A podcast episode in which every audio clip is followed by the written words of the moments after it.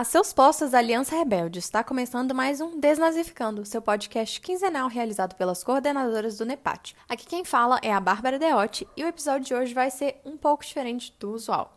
Esse episódio é parte de uma série de episódios extras em que a gente vai disponibilizar os áudios das falas dos professores convidados para as mesas redondas do evento O que Resta da Suástica em formato de podcast. Para quem não sabe, entre os dias 5 e 9 de abril, a gente aqui do NEPAT organizou um evento acadêmico online intitulado O que resta da suástica, nazismo, negacionismo e memória. O objetivo do evento foi trazer reflexões e debates sobre os perigos das permanências da ideologia e do discurso nazista na atualidade e também construir discussões proveitosas em torno do Terceiro Reich, buscando novas abordagens e caminhos de compreensão. A gente, inclusive, já fez um episódio de divulgação do evento aqui no Desnazificando, em que a gente veio bater um papo sobre a programação. Então, se vocês quiserem, podem conferir esse episódio também. Mas, é, como vocês sabem, né, um dos nossos principais objetivos aqui com o núcleo é a divulgação científica, feita sempre com muita responsabilidade e qualidade. Então, toda a programação do evento não só foi gratuita, como está inteiramente disponível de modo permanente lá no nosso canal do YouTube. Então, se você perdeu o evento ao vivo ou ainda não pôde assistir alguma das mesas na hora, não tem problema, porque você pode entrar no nosso canal, né, e acessar os vídeos de todas as transmissões. E além disso, a gente decidiu transformar algumas das falas dos professores, né, das mesas docentes, em áudios de podcast, para quem preferir estudar ou escutar é por esse formato, né? É, a única parte que não vai ser incluída aqui são as respostas às perguntas da audiência, né? Mas, como eu falei, os vídeos estão lá no nosso canal do YouTube. Bom, o áudio do episódio de hoje é da apresentação intitulada O que Resta do Testemunho do Márcio Seligman Silva. Né? O Márcio é professor titular de Teoria Literária na Unicamp. É, ele possui graduação em História pela PUC de São Paulo, mestrado em Letras pela USP doutorado em Teoria Literária e Literatura Comparada pela Freie Universität Berlin e pós-doutorado pelo Zentrum für Literaturforschung Berlin e Yale. Márcio também é vice-presidente da Association Internationale de Literature Comparée e é autor de vários livros premiados. Ele, inclusive, já venceu o prêmio Jabuti na categoria Melhor Livro de Teoria barra Crítica Literária e ele possui né, inúmeras publicações em livros e revistas, tanto aqui no Brasil quanto no exterior, e já foi professor visitante em universidades no Brasil, na Argentina, na Alemanha, na Inglaterra e no México. Bom, terminadas as apresentações, vamos finalmente começar agora com o episódio. Vamos lá? Muito obrigado, Bárbara. Obrigado ao NEPAT pelo convite simpático, pela organização, pela importância do timing, né? Como a Bárbara já é, pontuou, é um momento muito importante para a gente estar tratando dessas questões associadas à memória, negacionismo, apagamento, né? Eu me dedico ao tema já pelo menos desde os começos dos anos 90, portanto lá se vão mais de 30 anos, né? E há uns três anos atrás, dois, três anos atrás, eu estabeleci um convênio, eu deixo isso como um recado para os historiadores pesquisadores do Holocausto que estão assistindo, é, com, a com a biblioteca de Yale, onde tem o Fortunoff Video Archive, que é um dos maiores arquivos de vídeo testemunhos de sobreviventes do Holocausto, então, nós temos na biblioteca lá do Instituto de Estudos da Linguagem da Unicamp é, um convênio que permite que as pessoas podem estar acessando, são mais de 50 mil videotestemunhas, é um material muito importante, muito rico, que eu tenho utilizado em cursos com uma resposta bastante impressionante dos meus alunos, como eles têm gostado de ter acesso, de poder ver esses testemunhos e discutir em sala de aula pesquisar sobre essa questão do vídeo testemunho. Né? Mas eu vou falar hoje sobre outros assuntos, quer dizer, vou falar de outras abordagens, não sobre o vídeo testemunho. Eu vou fazer um compartilhamento de tela aqui.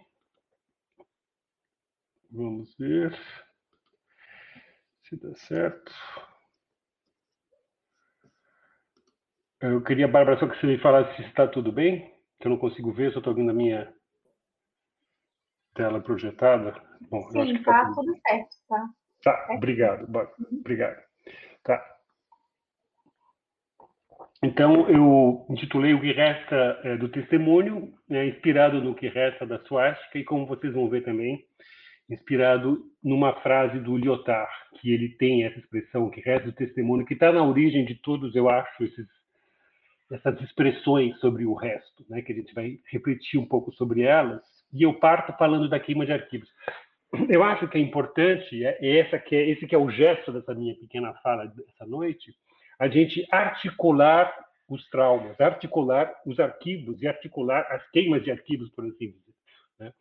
Eu acho que é importante a gente tentar localizar a reflexão sobre a memória da Shoah aqui no Brasil. Então, a minha proposta é fazer um pouco esse jogo de, de aproximação. Né? Então, eu lembro com essa, do, falando de negacionismo, com essa história da queima de arquivos, e o Brasil tem um, uma queima fundacional, por assim dizer, que é a queima dos arquivos da escravidão pelo Rui Barbosa. Né? Aqui eu copio, não vou ler para vocês esse decreto, muitos de vocês, historiadores, já devem ter estudado isso em cursos, né? mas ele é fundacional porque a gente sabe da falta que esses arquivos fazem até hoje, né? Todo, todos os, os, uh, as informações que foram queimadas, né? De uma maneira bastante é, típica, característica de uma história brasileira de apagamento da história da violência. Então, nós somos um país da, do memoricídio, né? um conceito que vai aparecer aqui algumas vezes, né? que vem do Vidal Naquet, quando ele falava do memoricídio com relação à Shoah, e eu acho que a gente tem que falar também do memoricídio das histórias traumáticas brasileiras. Eu acho que é por isso que é tão importante também a gente estudar a história da memória do, da Shoah, porque ela é uma construção emblemática de resistência ao negacionismo e ao memoricídio. Né? Então, quer dizer, nesse decreto se falava a República está obrigada a destruir esses vestígios por honra da pátria, em homenagem, imagina, em homenagem àqueles que tinham sido recentemente, então, né, libertos da, da situação de, de escravização, né, produzindo uma comunhão brasileira. Que a gente sabe que essa comunhão brasileira, evidentemente, não existe até hoje, né, porque está aí é, né, nossas favelas, nossas periferias, essa, essa disparidade gigantesca que tem de classes no Brasil, que também é uma disparidade étnico-racial. Né? O Jaime Laureano, que é um artista e pesquisador né, muito importante brasileiro aqui, aqui de São Paulo, ele trabalha muito com essa questão do apagamento, com relação especificamente a essa questão da democracia racial. Ele é um, ele é um crítico muito é, criativo nas suas produções artísticas. Nessa obra, que se chama Democracia Racial, muito parede, de 2015, ele pinta o mapa brasileiro com uma pemba branca, que é um instrumento utilizado né, dentro das eh, religiões afro-brasileiras, e copia uma das estrofes do nosso hino à República, que é mais ou menos contemporâneo a esse decreto do Rui Barbosa, que também produz esse mesmo tipo de memoricídio.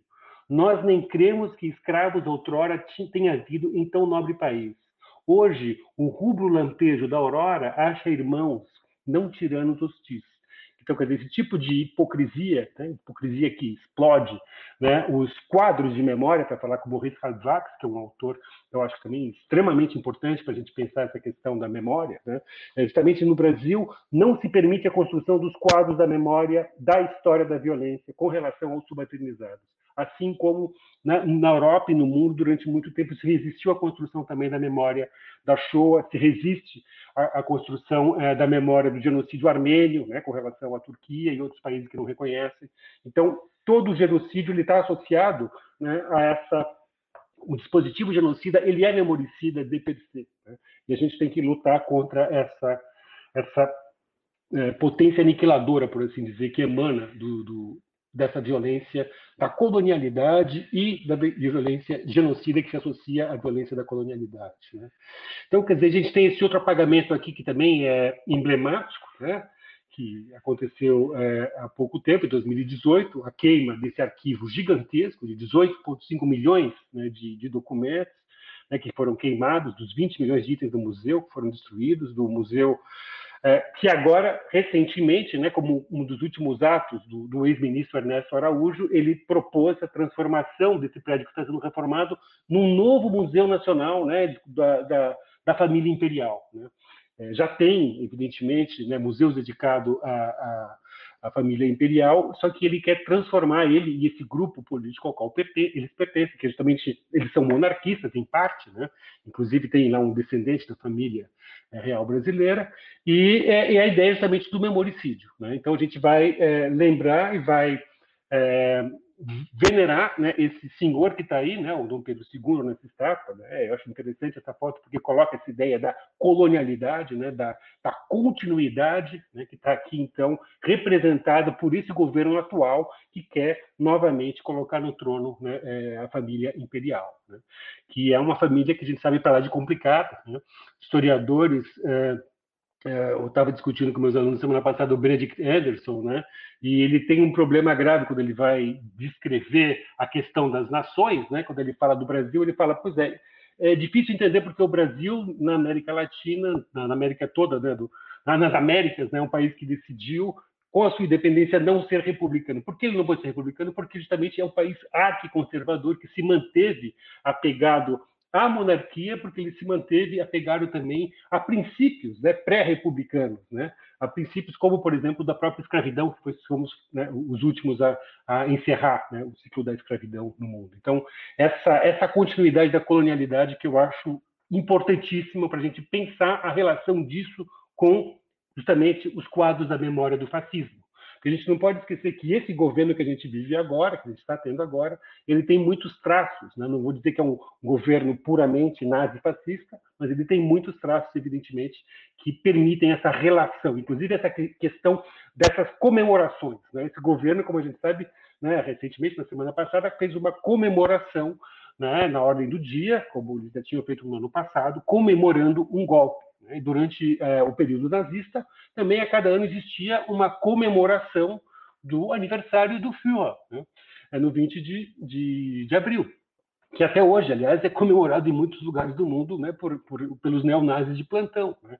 E no dia especificamente, né, 20 é, de abril de 39, que eram os 50 anos do, do Führer teve uma festa nacional. Né? Então, esse tipo de construção de um calendário né, do, do, horror, do fascismo, faz parte da construção de qualquer regime autoritário. Né? E eu contraponho isso a essa tese do Walter Benjamin sobre o conceito de história, né, na versão do manuscrito da Hannah Arendt, onde ele fala dessa ideia de um calendário que vai resistir a esses calendários fascistas. Ele fala a consciência de fazer explodir o contínuo da história é própria das classes revolucionárias no momento de sua ação. A grande a, é, Revolução Francesa compreendia-se como uma Roma ressurgida e introduziu um novo calendário. O dia que dá início a um calendário funciona como uma câmera rápida, um Zeitraffer, da história. E, no fundo, é esse mesmo dia que retorna sempre sob a forma dos feriados, dia de reminiscência. Portanto, os calendários não contam tempo do mesmo modo que os relógios. São monumentos de uma consciência histórica da qual, há mais de 100 anos, não parece haver restado o menor traço na Europa. Evidentemente, ele fala que não existe traço de uma memória resistente, né, de um calendário que rompa com essa ideia dessa continuidade, daquilo que ele chama também nas teses, dessa história dos vencedores, que é justamente uma história dessa, essa imagem que tem aqui dessa marcha, né, assim que ele a metáfora que ele utiliza, ele fala que os vencedores eles desfilam, né, como se fosse numa marcha carregando o espólio, né, que é justamente aquilo que eles se apropriam das classes né, é, subalternizadas. E essa história da continuidade é a história que está associada ao modelo do progresso, associada ao modelo de técnica, ao modelo de ciência, ao modelo de capitalismo, e que tem a colonialidade, assim como o fascismo, como suas faces. Né? Eu acho importante a gente localizar historicamente esse momento que a gente vive agora como um momento associado a essas histórias fascistas e é, neocoloniais, né? onde, por exemplo, né, existe uma redução né, do, do país, né, da natureza, a uma ideia só de commodity. Tudo é comodificado, né? inclusive o corpo né, dos trabalhadores são pensados como um mero é, meio de acumulação primitivo. Então, é, acerca do direito de comemorar crimes, né, a nova língua dos ditadores. Isso aqui é uma cópia de uma notícia é, da Folha de São Paulo, né, que eu coloco aqui, né, com relação a essa autorização de, da, de, se manter a celebração do golpe de 64 como marco da democracia. Né, dizer, de uma hipocrisia absurda, né, como que um golpe de 21 anos pode ser associado a essa ideia de um marco da democracia. Evidentemente, esse juiz federal, Rogério Fialho Moreira e os demais que votaram a favor disso, eles eles são a favor né, do golpe militar, eles são a favor desse tipo de suspensão do Estado de Direito. seria bastante, o que é bastante paradoxal, eles são representantes, né, são instrumentos do Estado de Direito. Né? Enfim, não vou comentar em mais detalhes isso por uma questão de tempo, mas eu acho bastante impressionante que a gente viva uma situação dessa é, aqui é, no Brasil hoje em dia. Né?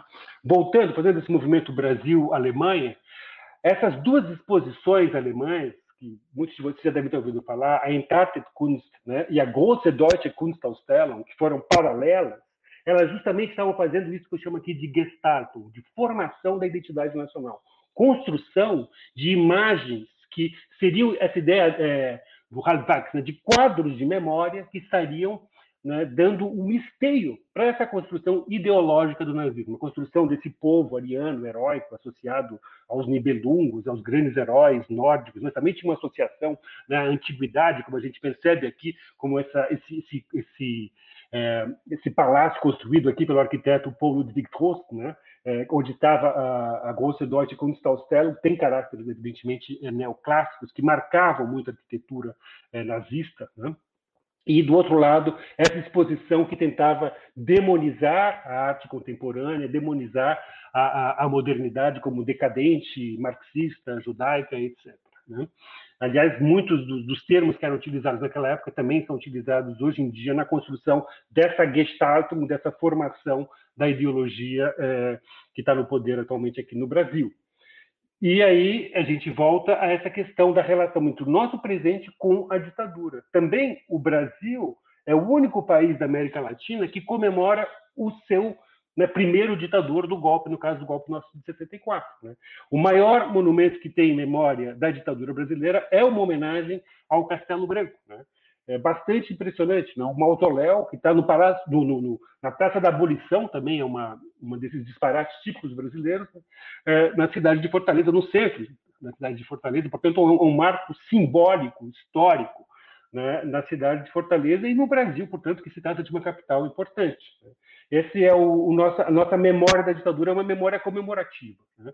É, a gente sabe que a Espanha era o único país que era possível se comparar com o Brasil, porque eles resistiram muito também a tirar suas estátuas do Franco, mas no mês passado tiraram a última estátua que comemorava o Franco. Né? Eu ainda cheguei a ver algumas, né? inclusive em Salamanca tinha um medalhão ali na praça central da cidade, mas elas foram todas retiradas e nós não, nós ostentamos com orgulho né, para. É, enfim, é, escândalo né, internacional, é, é, nós ostentamos esses monumentos. Né? Então, voltando aqui à Alemanha, aqui então do lado direito eu coloco né, o, o SPER, né, o plano do SPER para essa Germânia, né, então a construção dessa Alemanha que era o encontro desse passado heroicizado construído pelo nazismo com esse futuro que seria então a nova redenção dos arianos associada a essa arte heróica neoclássica que mistura também né, mitos germânicos medievais com uma estética é, neoclássica e, do outro lado, essa patologização, né, essa construção do entarted, do decadente, né, todas essas metáforas biológicas que eram utilizadas na época. Né? Então, é, é uma coisa muito marcada como os governos fascistas produzem essas imagens, produzem esse passado e esse futuro, e, e nesse sentido, eles produzem um gigantesco apagamento, evidentemente, uma gigantesca falsificação histórica. Né? É importante lembrar que também teve a exposição Entartet Music, Music né, que era é, a música degenerada, né, onde também tem essa questão do, do jazz associado a negros e etc., né, com toda essa questão racista. É, é interessante pegar o, o, catálogo da, da Grosse Deutsche Kunstausstellung, porque a gente vê a, essa relação que se coloca aqui entre esse soldado com essa espécie de um elmo associado a esse símbolo é, do nazismo. Né. Então tem essa ideia dessa continuidade. Né? E, e, e, atrás, na contracapa, né, Erledigung äh, bankmäßiger Geschäfte empfehlen sich, aí tem uma lista dos bancos que estão patrocinando a exposição. São grandes bancos, muitos dos quais existem ainda hoje na Alemanha. Então, essa relação também entre o capital financeiro e a construção do Estado nazifascista. Não existe, evidentemente, né, é, é, a ditadura, não existe fascismo, não existe nazismo sem essa relação com a burguesia. Né? E aqui, enfim, o texto que estava na, na, na, abertura desse catálogo é arte é a missão sublime que obriga ao fanatismo. Né? São as palavras do Führer que estavam na entrada da exposição. Então, uma coisa realmente, uma, uma proposta de uma, de uma devoção fanática à construção dessa imagem da Alemanha. Né? Da Alemanha. Enfim, não vou é, ler tudo isso aqui, vocês podem eventualmente fotografar. Posso passar também um PDF desse, é, desse PowerPoint, se alguém tiver interesse. Né? Também a, a, questão da queima dos livros. Né? Hoje em dia nós não temos queima dos livros, mas nós temos listas negras, nós temos livros que são que desaparecem né? no nosso é, querido Ministério da Educação, que virou o Ministério da Deseducação. Né? Então, esse mesmo jogo, né, que existiu de uma maneira muito, é, evidentemente, clara e radical na, na, Alemanha, existe também aqui hoje em dia nessa construção né, de, daquilo que pode, daquilo que não pode ser dito. Né? Quando eles lançaram o livro de história do Emil Ludwig né, e do Werner Hegemann, eles falaram contra a falsificação de nossa história e a degradação de suas grandes figuras, né? pela veneração do nosso passado, toda essa ideia da, da veneração. Né? Também essa frase eu acho interessante do, do, do, início da fala do Goebbels, né? a era do intelectualismo judaico exagerado acabou e o avanço da Revolução Alemã também abriu caminho para a via alemã. Então, essa ideia que se coloca hoje em dia, né, do, do sei, o marxismo é, globalista, esse monte de besteira que se fala que também está sendo superado agora né, por esse novo modelo, né, que seria o modelo verde-amarelista, e que deu nisso, né, que é um dos momentos mais estapafúrdios nossa, uh, desse nosso atual governo, né, que eu chamo aqui da tragédia, comédia, tragédia. A gente não sabe se vai acabar em comédia ou em tragédia mesmo, né? por isso que eu ponho aqui três pontos, né? quando o secretário da Cultura fez essa essa mímese mesmo aqui do Goebbels absolutamente explícita, né? Isso já foi comparado, né? Como os textos são parecidos, como toda a imagerie eh, era realmente idêntica, né? E portanto é absolutamente eh, necessário, eu acho, se estudar, se receber, se um, reconhecer essa, essa mímese que tem desse governo com relação ao nazismo. E também nessas falas, isso pode ser ah, percebido. Né? Eu falo, então, apagar a história como missão, né? É, fazendo uma reversão aqui do querido é, Nicolau Shevchenko. Né? Eu lembro de algumas falas aqui do senhor JB, por exemplo, no Clube Hebraica do Rio de Janeiro, em 17. Eu fui no quilombo, o afrodescendente mais leve lá pesava sete arrobas. Não fazem nada. Eu acho que nem para procriar ele serve mais mais de um bilhão por ano é gasto com eles. Eu chegar lá na presidência, não vai ter dinheiro para onde, esses vagabundos vão ter que trabalhar. Pode ter certeza que, se eu chegar lá, do que depender de mim, todo mundo terá uma arma de fogo em casa, não vai ter um centímetro demarcado para a reserva indígena ou para quilombola. E o genocídio negro e o genocídio indígena estão aí agora. Né?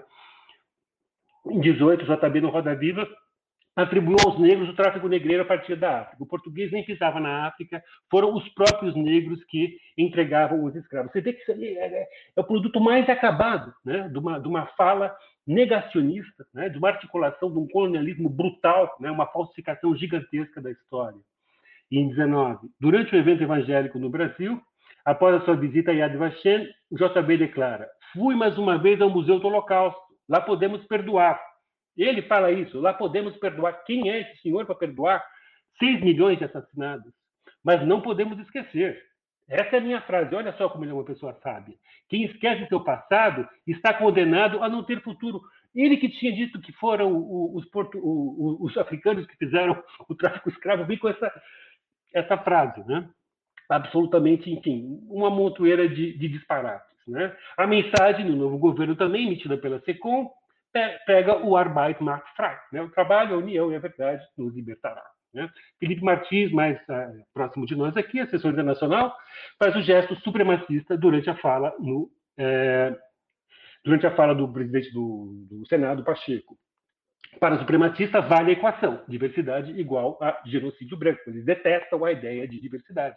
Basta lembrar a fala do Weintraub na famosa reunião de abril, né, de dois anos atrás, em que ele falava que ele detestava a ideia povo indígena. Não podia escutar essa palavra, porque o que existe são só os brasileiros. Então, aqueles que não se encaixam, né, vamos matar. Né? E é interessante que esse é, assassino, né, é, é, serial killer lá é, da Nova Zelândia, é, aqui infelizmente não está tá sendo tampado aqui por essa tirinha aqui, ele faz esse mesmo sinal, né, que o, é, esse rapaz aí que é o assessor internacional, Felipe Martins, né? E esse e esse esse cara, é, ele esse serial killer, ele, ele é lido, ele é lido e citado pelos membros do nosso governo. É uma figura realmente muito educadora, né? Um serial killer de 51 pessoas é uma pessoa que realmente merece ser venerada. Bom, eu fiquei surpreso recentemente, olhando a Folha de São Paulo, eu vi a propaganda desse memorial gigantesco no Rio de Janeiro, que eu vi que já foi inaugurado.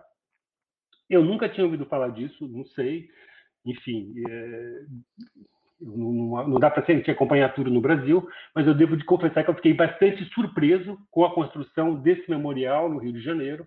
Eu acho que o memorial às vítimas do Holocausto é sempre bem-vindo, mas esse memorial, em particular, do jeito que ele foi feito, do jeito que ele foi inaugurado, do jeito que ele está sendo propagandeado, me incomoda muito, porque parece uma coisa totalmente, justamente, descolada do Brasil, descolada de uma revolução, de uma, de uma reflexão sobre memória no Brasil, sobre o significado de lembrar a Shoah no Brasil. É simplesmente um memorial que, para mim, é igual a nada. Realmente não, não, não entendi ainda o porquê de se construir um memorial de uma maneira quase que escondida, né? é, sem realmente um grande debate. Isso tinha que ser passar, enfim, por congressos, etc. Na Alemanha, eles demoraram quase 20 anos para produzir o memorial deles, né? E foi uma coisa que passou por toda a sociedade, passou pelo parlamento, passou por primeiro-ministro. Não é assim, do nada, que a gente resolve construir um memorial. Os memoriais, eles têm que ter uma relação realmente com a história, né? com a nossa memória.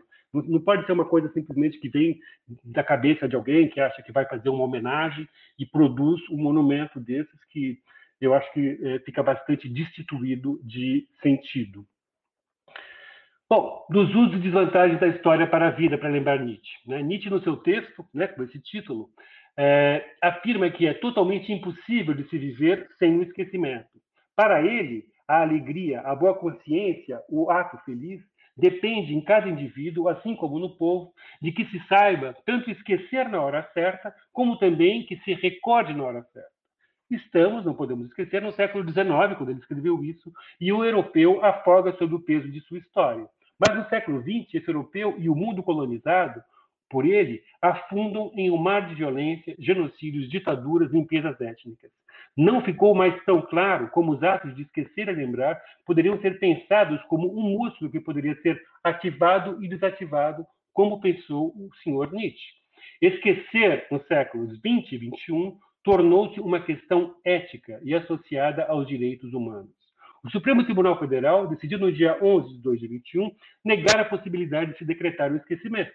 Ele decreta o óbvio, pois, sobretudo em nossa era de total recall, não podemos simplesmente ordenar o esquecimento. O semiólogo Humberto Eco, né, no seu ensaio On Art Oblivionaris, Forget It, já escancarara a verdade banal que toda técnica é necessariamente reiterativa e não podemos fazer uma arte do esquecimento, portanto. Harald Weinreich, né, um filólogo né, crítico literário alemão, por sua vez, em Lete, Arte Crítica do Esquecimento, lembrou dos filtros do esquecimento, como drogas, novos amores, mas também do trauma, como uma categoria de memória latente, ou seja, embebida em Lete, o rio do esquecimento. No país do memoricídio, o STF decreta o não direito ao esquecimento. A ironia é que o STF decreta o não direito ao esquecimento em um país marcado pela prática renitente dos apagamentos e do memoricídio. Se não existe uma arte do esquecimento, existe uma terrível arte de se apagar as possibilidades de inscrição da história da violência. As elites brasileiras, representadas em nossa Suprema Corte, em 2010, ratificaram a lei de anistia de 79 no sentido de uma lei de amnésia e perdão recíproco, figuras jurídicas impossíveis quando se trata de crimes hediondos e inafiançáveis. No país do memoricídio, da história da escravidão, da violência policial, das torturas, dos feminicídios, dos massacres de camponeses e operários, agora, oficialmente, não temos direito ao esquecimento, como disse também, aquela frase que eu citei, o nosso presidente. Diferente da arte oblivionária de Nietzsche, eh, Walter Benjamin, nas suas teses, novamente citadas sobre o conceito de história, formulou um mote bastante atual. Articular o passado historicamente não significa conhecê-lo como ele foi de fato. Significa apoderar-se de uma recordação tal como ela relampeja no instante do perigo. Portanto, as recordações têm que ser articuladas em função do perigo que passamos agora. Ela tem que se dar naquilo que o Benjamin chamava de yet sight, o tempo do agora. O tempo, é esse tempo que embebe a nossa memória. A gente não pode simplesmente achar que uh, o passado pode simplesmente ser é, transposto né, para o presente como se fosse uma espécie de, é, de um objeto, quando ele está, na verdade, embebido na linguagem e embebido no nosso presente. então, eu penso com Benjamin a ideia do momento destrutivo na construção da história. Né? É, e tem uh, uma tarefa que ele coloca que é muito importante aqui no Brasil, que é a ideia de desconstruir a ideia de uma história universal, abstrata, eurocêntrica, linear, associada àquela ideia da marcha que a gente viu naquele triunfo em homenagem ao, eh, ao Hitler, ao Führer. Benjamin formula a necessidade de se destruir os momentos construídos pelas narrativas históricas tradicionais. Deve-se destruir, desconstruir a noção de uma história universal, a ela Benjamin opõe a ideia de uma descontinuidade do tempo histórico, deve-se desconstruir a ideia de narrabilidade da história e sua epicidade. Benjamin contrapõe a essa narrabilidade a necessidade de uma estrutura teórica robusta para o pensamento histórico, calcada na ideia de força destruidora da classe trabalhadora. Em terceiro lugar, eh, deve-se desconstruir a empatia com os vencedores. A ela, Benjamin propõe a tradição dos oprimidos. Então, transformar né, o Museu Nacional num culto né, da nossa é, família real, justamente é uma grande empatia né, com os vencedores, porque, por mais que tenha acabado a monarquia, não dá para negar que eles foram bastante elite né, no Brasil e os seus descendentes continuam sendo representantes dessa mesma classe. Portanto, a construção de uma outra tradição dos oprimidos, que deve ser, ser associada a essa ideia da força destruidora da classe trabalhadora, que eu, eu, eu, eu proponho que a gente pense isso de uma maneira ampla, né? classe trabalhadora, das mulheres, né, LGBTs, os indígenas, os afrodescendentes, todas essas forças que vão contra essa ideia de uma história universal abstrata eurocêntrica branca, masculina, falocêntrica, etc. O momento destrutivo também escreve Benjamin. Desmontagem da história universal, eliminação do elemento épico, nenhuma empatia com o vencedor. A história deve ser escovada contra pelo. A história da cultura, como tal, é descartada. Ela deve ser integrada na história das lutas de classe. Nada, então, desse modelo da história da cultura, que é um modelo justamente totalmente é, retirado dessa seiva da história é, dos conflitos, né, da, é, dos conflitos de classe destruir a tradição para salvar os acontecimentos. Né? Então, eu estou citando aqui dos manuscritos, esboços e versões dessa edição que eu preparei junto com meu colega Adalberto Müller, né? que é o do Sobre Conceito de História, que foi publicada né, no ano passado pela editora Alameda. Né? Pela primeira vez a gente traduziu no Brasil as várias versões das teses do Benjamin, é, mantendo todas as rasuras, porque o Benjamin, quando ele publica, ele nunca pensou em publicar né, essas teses dessa, dessa maneira que elas foram publicadas, né, depois que é, ele veio a falecer, foi publicado em homenagem a ele pelo Instituto de Pesquisas Sociais, mas era um texto que, na verdade, era um manuscrito. Aliás, eram diferentes manuscritos, que ele não tinha nem ainda se decidido por uma forma final. Né? Mas eu lembro algumas passagens do, dessas, uh, dessas marginálias, por assim dizer, desses esboços que, que foram também salvos no, nos espólios do, do Benjamin. Né? A ideia justamente de libertar as forças destrutivas subjacentes à ideia de redenção. Função da utopia política: iluminar o setor digno de ser destruído. Né? É, ano passado, a gente estava né, aquela questão depois do, do, assassinato bárbaro do George Floyd, destruindo né, muitos desses monumentos. E muitas pessoas falavam, mas por que essa destruição? Porque é preciso, às vezes, você destruir para abrir espaço para outros quadros de memória. Né? É óbvio que eu não estou falando que a gente tem que sair explodindo tudo quanto é monumento, mas a gente pode produzir contra-monumentos, por exemplo, associados a esse espaço, produzindo uma tensão e um diálogo com eles, né? para se explodir essa ideia dessa história triunfante, dessa narrativa monolíngue única das elites. É necessária uma teoria da história a partir da qual se possa encarar o fascismo. Né? Eu acho essa frase do Benjamin, de 39 e 40, de uma atualidade absurda. Bom, Primo Levi lembra a fala de um SS aos prisioneiros, narrada por é, Simon Wiesenthal. Então, Simon Wiesenthal, citando o Primo Levi, que citava essa fala né, desse SS. Seja qual for o fim dessa guerra, a guerra contra vocês, nós ganhamos. Ninguém restará para dar testemunho, mas, mesmo que alguém escape, o mundo não lhe dará crédito. Ainda que fiquem algumas provas e sobreviva alguém, as pessoas dirão que os fatos narrados são tão monstruosos que não merecem confiança dirão que são exageros e propaganda aliada e acreditarão em nós, que negaremos tudo e não em vocês. Nós acreditaremos a história dos campos de concentração.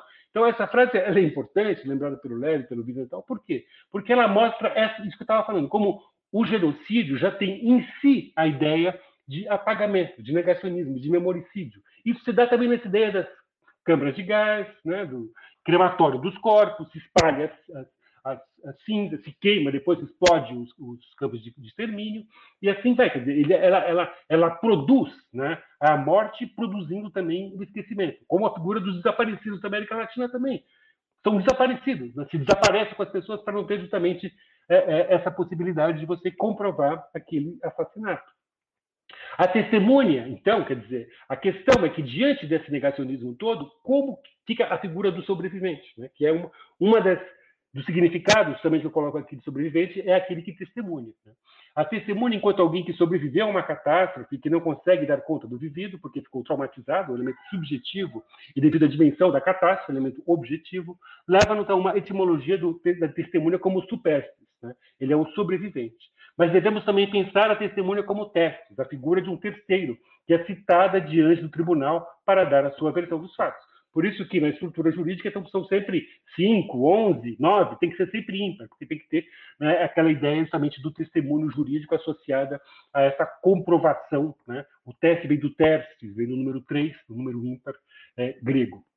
Então, são dois modelos de testemunho que eu acho que estão sempre é, presentes em qualquer ato testemunhal. Né? Existe, às vezes, ele pende mais para um lado, para o lado do sobrevivente, então o testemunho, às vezes, tem mais essa questão da apresentação desse elemento traumático, do, da, da, da, vivência, do trauma, é, da histórica, né, violenta, ou ela pende mais por testes, mais essa ideia da, da, da ideia de uma comprovação, de trazer provas para é, o tribunal jurídico ou da história. Né? É, a partir de Adorno, também podemos pensar uma ética da representação associado a essa questão da dificuldade dessa inscrição histórica.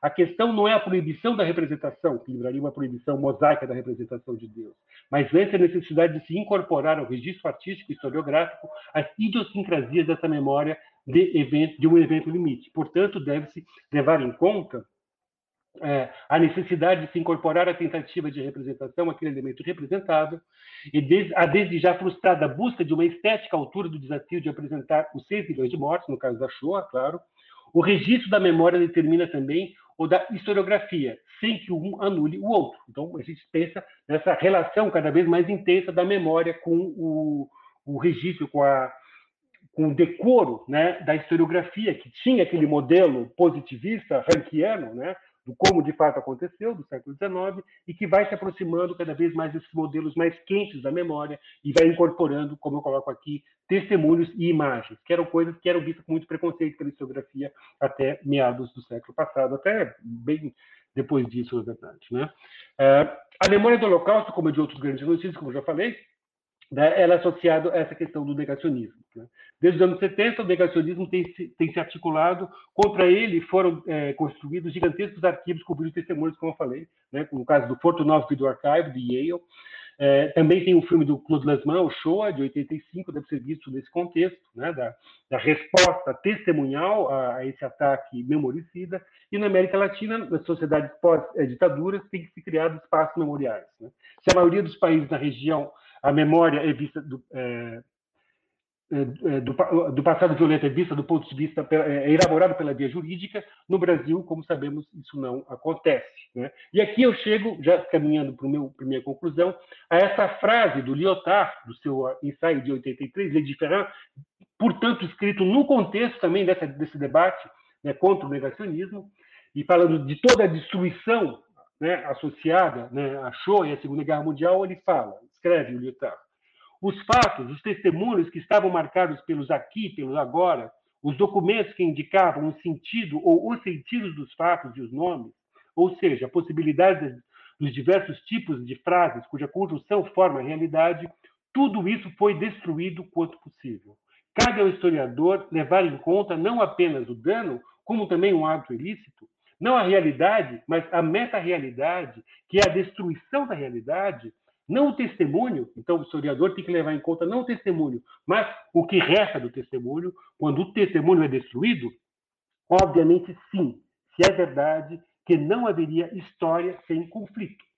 Mas então é preciso que o historiador rompa com o monopólio concedido ao regime cognitivo das frases sobre a história e se aventure a dar ouvidos ao que não é apresentável nos, eh, nas regras do conhecimento. Essa ideia de dar ouvido ao que não é apresentável é maravilhoso. Justamente é esse testemunho auricular, esse testemunho que exige uma, é, alguém que te escute, que tenha a paciência, que tenha o tempo para te escutar, tenha a, a ética da escuta testemunhal. Né? Seu nome, o de Auschwitz, marca os confins onde o conhecimento histórico vê sua competência recusada. E a partir dessa recusa da competência histórica, dessa reformulação da história, a partir desses confins, a gente tem que pensar essas questões que eu tenho colocado aqui. Porque o modelo da memória né, da Shoah, ela acaba sendo é, apropriado por muitos outros genocídios que aconteceram no século XX é, e que estão acontecendo agora no século XXI. Né? O modelo de Ruanda, o modelo do Camboja, onde eu tive recentemente, é impressionante como a questão dos killing fields né, foi musealizada, foi é, traduzida né, numa, num discurso né, da, do testemunho, da, da, sobrevivência, onde tem muitos elementos, evidentemente, é, emprestados dessa, desse discurso desenvolvido com relação à Shoah. O mesmo vale para a Argentina, para o Chile, para o Uruguai, né, em muito menos é, é, medida aqui no Brasil, que é interessante também se pensar por quê. Né? É, aqui eu, eu, repito dessa ideia do, do Marc Nihanian, que é um, um filósofo de origem armênia, francês de, origem armênia, ele fala a vontade do genocida é aquela é, que quer suprimir o fato no mesmo ato que executa. Vemos aí um fenômeno característico no conjunto do século XX, que é o século do genocídio, justamente porque ele é o século do arquivo. Bom, aqui eu vou ter que me apressar agora, porque a gente está é, já praticamente acabou a minha meia hora. Eu lembro mais uma obra aqui do, do Jaime Laureano, né, que é esse, essa planta imperial da cidade de São Paulo, onde ele reconstitui a, o mercado, o Pelourinho, é, enfim, toda essa, essa geografia da escravidão que está soterrada na cidade de São Paulo, né, é o cemitério dos aflitos, Pelourinho, então, o Lago da Forca, que é uma geografia que está sendo agora ressuscitada por, pelo movimento negro, que produz, né, eu já fiz esses, você pode fazer esses passeios a partir desses pontos apagados, né?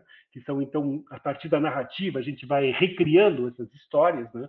e o Jaime então ele faz isso aqui também nessa obra que é bastante interessante.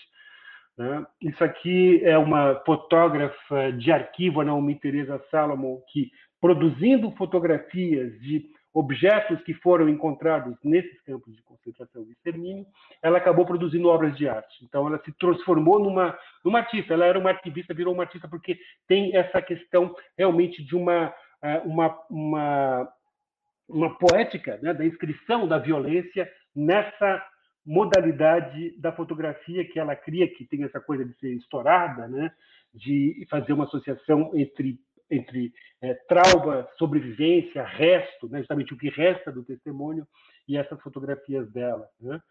É, isso aqui eu não vou ter tempo de falar. Isso aqui é o Museu é, Judaico de Berlim, do Libeskind, né? Essa, esses voids que são construídos nesse museu, né? pensando naquela frase que eu tinha citado do Adorno, né? a questão, é como pensar a partir de toda essa negatividade, a apresentação dessas, eh, desses crimes gigantescos contra a humanidade, e aqui o Libeskind, junto com o Kadishman, que é esse artista que fez essas, essas faces, são modalidades né, de inscrição, eh, o Günther Demnig, da Alemanha também, que teve essa ideia de fazer essas pedras de tropeço que existem hoje na Alemanha inteira, e elas são interessantes, essas obras, porque elas nascem de uma iniciativa das próprias municipalidades, da, da população local, do, do município, né, eles mesmos conseguem o um financiamento e eles fazem diante de cada casa, né, é, onde teve alguém que foi é, deportado para um campo de extermínio, eles colocam uma pedra é, em homenagem. Né? É uma, né, como eu coloco aqui, é considerado o, o maior é, monumento do mundo, né, porque é um tipo é, de monumento que tem esse caráter é, que é um work in progress. Né? E, e, é interessante que aqui no Chile né, tem também na, a Carne Londres de 38, que era um centro de tortura durante a ditadura Pinochet. Eh, eles também replicaram, como eu falei, né, essa ideia do modelo eh, alemão para se memorializar a Shoah, também se reflete aqui no caso da Carne 38. Né? E isso aqui é uma pequena bibliografia de alguns textos que eventualmente vocês podem utilizar para continuar essa pesquisa. Eu agradeço muito a paciência de vocês. Desculpem se eu ultrapassei um pouco do tempo.